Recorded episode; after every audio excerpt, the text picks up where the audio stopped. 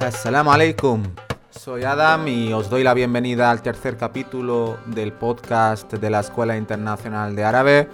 En el podcast anterior ya introdujimos y hablamos un poco sobre las características del alifato o lo que viene a ser el alfabeto árabe. Y ya en este podcast vamos a entrar en materia y vamos a empezar con la primera letra del alifato, la que da nombre al alifato, valga la redundancia, que es alif.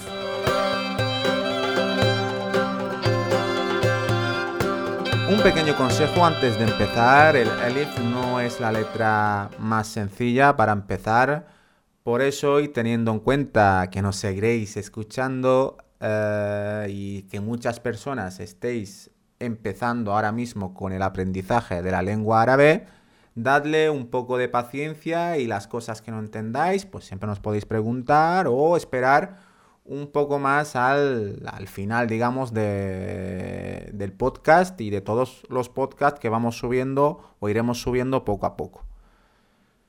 Como hemos dicho, alif es la primera letra del alfabeto árabe. Y os preguntaréis, ¿a qué letra corresponde? Pues ahí tenemos la primera complicación. Normalmente se dice, e incluso se puede encontrar en muchos libros, que el alif, eh, un poco también para facilitar las cosas, es la letra A. Por una parte es verdad y por otra no. Es verdad, ¿por qué? Porque uno de los posibles sonidos que tiene el alif es A. Pero también puede ser I o U. ¿De acuerdo?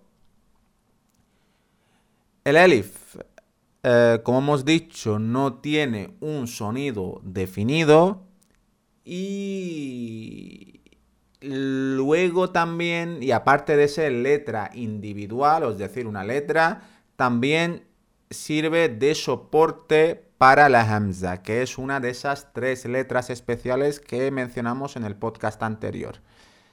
¿Qué quiere decir esto? Que es como por ejemplo en español pues el sonido che. El sonido che se hace con dos letras, tiene que estar la C y la H.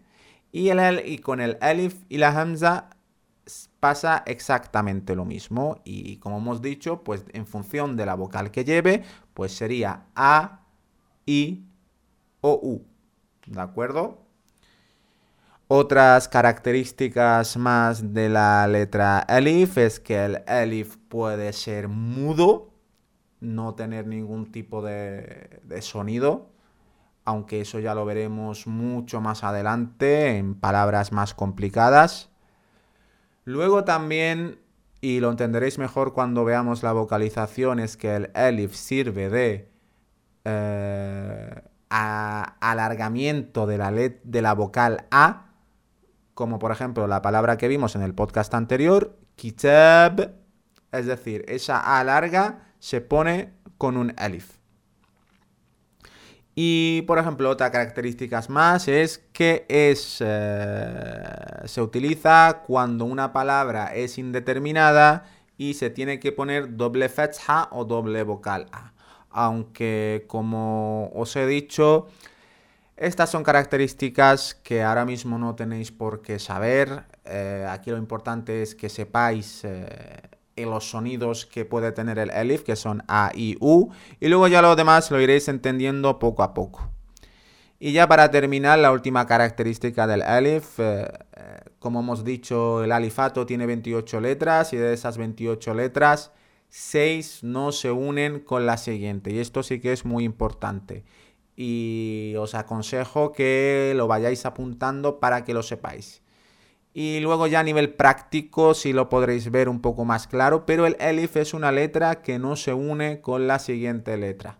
Es decir, si hay una palabra que tiene un elif en medio, pues se deja un espacio y luego se sigue escribiendo esa letra. Yo creo que es más que suficiente toda esta información que hemos dado con el elif. Como, he dicho al principio, el elif no es la letra más sencilla para empezar. Luego ya a partir de la siguiente, que será la ba, va a ser todo mucho más sencillo. Vamos ya con la palabra del día o la palabra del podcast. Y es la siguiente. Es como se dice nombre o mi nombre. La palabra nombre en árabe se dice ism. Y por supuesto esta palabra lleva elif. Pero bueno, como la palabra nombre no es tan práctica, vamos a decir mi nombre. Mi nombre es ismi. Voy a repetirla tres veces, os dejo un espacio y luego terminamos. Ismi. Por ejemplo, en mi caso, Ismi Adam. Me llamo Adam. Voy a repetir otra vez más. Ismi. Ismi Adam. Bueno, espero que os haya gustado el podcast de hoy. Es verdad que ha sido mucha información solamente para una letra pero como os he dicho al principio puede que todo suene un poco más complicado, pero poco a poco vais a ir entendiendo todo esto y, y eso, darle paciencia porque es lo más importante a la hora de aprender árabe. Muchísimas gracias por escucharnos y nos vemos en el siguiente podcast. Y la.